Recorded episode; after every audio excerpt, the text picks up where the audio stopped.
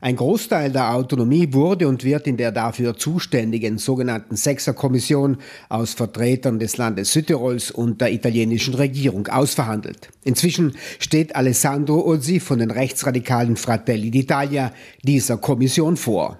Erst kürzlich beschloss die Kommission, die Pflicht zur Zweisprachigkeit im öffentlichen Dienst aufzuweichen, also darauf zu verzichten, sowie auf die Zuteilung öffentlicher Jobs gemäß Proports, also nach der Stärke der drei Sprachgruppen. Betroffen davon sind Justiz, Post und Steuerämter. Damit wird vom Anspruch abgerückt, mehrsprachige Dienste anzubieten. Halb so schlimm findet der Innsbrucker Politikwissenschaftler Günter Palaber. Die Autonomie passt sich nämlich der Wirklichkeit an. Ja, ähm, die Anpassung der Normen an die soziale Wirklichkeit ist eine Art äh, dynamische Autonomie. Äh, wenn wir nicht diese Flexibilität hätten, könnten wir wahrscheinlich sagen, dass die Autonomie eben in vielen Bereichen nicht eben funktionieren würde. Also Flexibilität, und äh, der Hinweis auf eben äh, Praktikabilität, auf die Wirklichkeit, das sind sozusagen zwei wichtige, drei wichtige Punkte für die Anwendbarkeit der Autonomie. Lange bemühte sich die SVP, dass vor Gericht auch die deutsche Sprache gleichberechtigt zugelassen wurde. Fakt ist, dass heute die meisten Prozesse nur mehr auf Italienisch stattfinden, einsprachig also.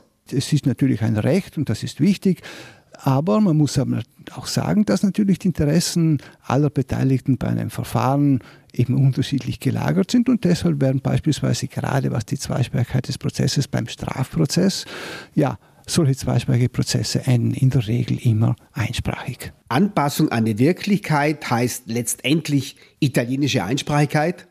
Das Autonomiestatut sieht auch vor, der Artikel 19, dass die deutschsprachigen Südtirolerinnen und Südtiroler Anrecht auf eine muttersprachliche Schule haben. Inzwischen eine Fiktion, beschreibt Politikwissenschaftler Palaver die Entwicklung der vergangenen Jahre. Selbstverständlich auch der Artikel 19. Wir denken nur etwa in die 70er Jahre, wo man also äh, geglaubt hat, die Autonomie bricht zusammen, wenn es also Schüleraustausch gibt.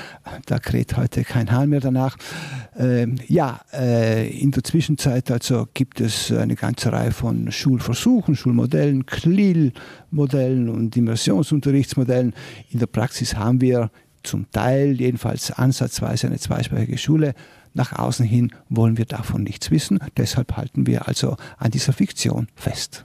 Jahrzehntelang dominierten im öffentlichen staatlichen Dienst italienische Bedienstete. Mit dem im zweiten Autonomiestatut vorgesehenen Proports wurden diese Domänen aufgebrochen mit der Zuweisung von Jobs gemäß der Stärke der drei Sprachgruppen Deutsch, Italienisch und Ladinisch. Während in der Verwaltung von Gemeinden und Land die deutschsprachigen mehr als zwei Drittel der Bediensteten inzwischen stellen, herrscht beim Staat ein Bad. Auch der Proporz wird der Wirklichkeit angepasst, um bei der Analyse vom Palaver zu bleiben. Der Proporz äh, ist bald einmal nach seiner eben äh, Einführung an die Grenzen äh, des Möglichen gestoßen, weil beispielsweise die deutschsprachige Bevölkerung zu wenig Personal hatte, um die Stellen eben abzudecken. Dann haben wir den flexiblen Proporz eingeführt, nämlich also Stellen, die nicht abgedeckt werden konnte von einer Sprachgruppe, wurden von der anderen abgedeckt und das musste man bei der nächsten Ausschreibung wieder zurückgeben.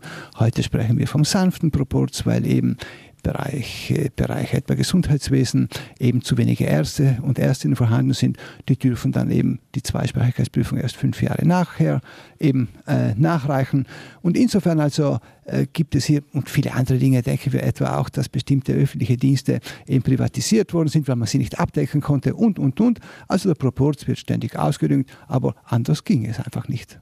Zu wenige Deutschsprachige interessieren sich für öffentliche Jobs, also werden sie an Italienischsprachige vergeben.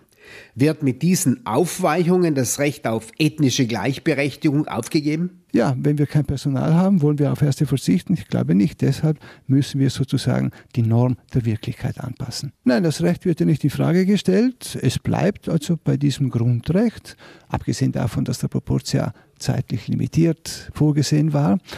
Ähm, aber natürlich auch beispielsweise Zweisprachigkeit bei Gericht, das Recht bleibt. Aber äh, die Parteien und wer immer kann eben hier auch darauf verzichten.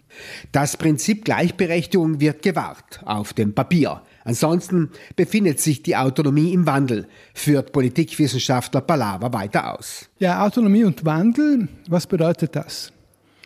Wandel bedeutet, dass sich die Autonomie der sozialen Wirklichkeit anpasst. Anpassen muss letztendlich. Und wir haben hier ein, ein gewisses Paradoxon. Insofern als rein formalrechtlich hält man am Autonomiestatut fest, aber in der sozialen Wirklichkeit ändert sich der Zugang zu diesem Autonomiestatut. Wir können hier einige praktische Beispiele bringen. Denken wir etwa an die Schule. Die Schule, es gibt eine deutschsprachige, es gibt eine italienischsprachige Schule, aber in der Zwischenzeit haben wir sehr viele auch mehrsprachige Systeme in dieser Schule. Man hält also an einem formalen Prinzip fest, aber in der sozialen Wirklichkeit ändert man das. Also einsprachige Schule ist in Südtirol eine Fiktion. Oder denken wir an den ethnischen Proporz. Der ethnische Proporz wird ständig durch neue Regeln aufgeweicht. Äh, es werden bestimmte äh, Voraussetzungen wie die Zweisprachigkeitsprüfung eben ausgesetzt. Man kann diese Prüfungen später nachholen. Das Problem ist, es gibt so viele neue Bereiche, wo wir eben den Proporz nicht abdecken können, weil kein Personal ist. Was macht man? Sollen wir auf die erste verzichten? Also wir in der politischen Praxis, in der Praxis überhaupt, passen wir uns an, die formale Seite belassen wir. Das gilt auch beispielsweise für die Sprachgruppenzugehörigkeitserklärung. Also die Sprachgruppenzugehörigkeitserklärung spiegelt nicht mehr die soziale Wirklichkeit wider. Also jede zehn Jahre haben wir die Sprachgruppenzugehörigkeit geändert. Wir werden sie auch das nächste Mal wieder ändern. Also in dem Sinne Wandel, eben um sich der sozialen Wirklichkeit anzupassen, aber festhalten an den Rahmenbedingungen. Was wichtig wäre natürlich, dass man auch eben die juristischen Rahmenbedingungen ändert, weil das sozusagen auch wieder Rechtssicherheit geben würde. Günter Palaber spricht von einer großen Baustelle Autonomie. Der vor sechs Jahren stattgefundene Konvent zur Reform blieb eine Blase, bedauert Palaber. Und wir dürfen nicht vergessen, dass natürlich im Autonomiestatut auch eine ganze Reihe von Dingen nicht verankert sind, etwa die Beziehungen zu Europa, die Beziehungen zum Gesamtstaat, die Beziehungen zu Österreich.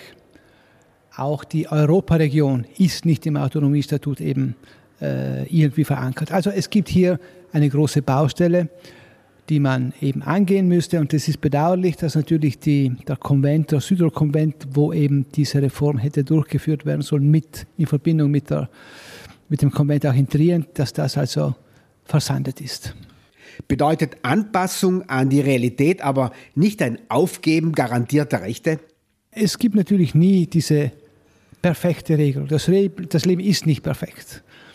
Äh, auch wenn wir diese Rechte haben, gibt es natürlich Menschen, die eben nicht die eine oder die andere Sprache können. Da haben wir also Defizite, äh, aber wenn wir das große Ganze anschauen, dann ist es wichtig, dass wir eben also die Annäherung an diese Utopie, erzielen. Das ist ein Weg, den wir Tag für Tag gehen müssen, um eben zu versuchen, diese Utopie, diese Perfektion zu erreichen. Aber dass wir natürlich möglicherweise diese Utopie nie erreichen, das ist auch möglich, äh, sogar wahrscheinlich.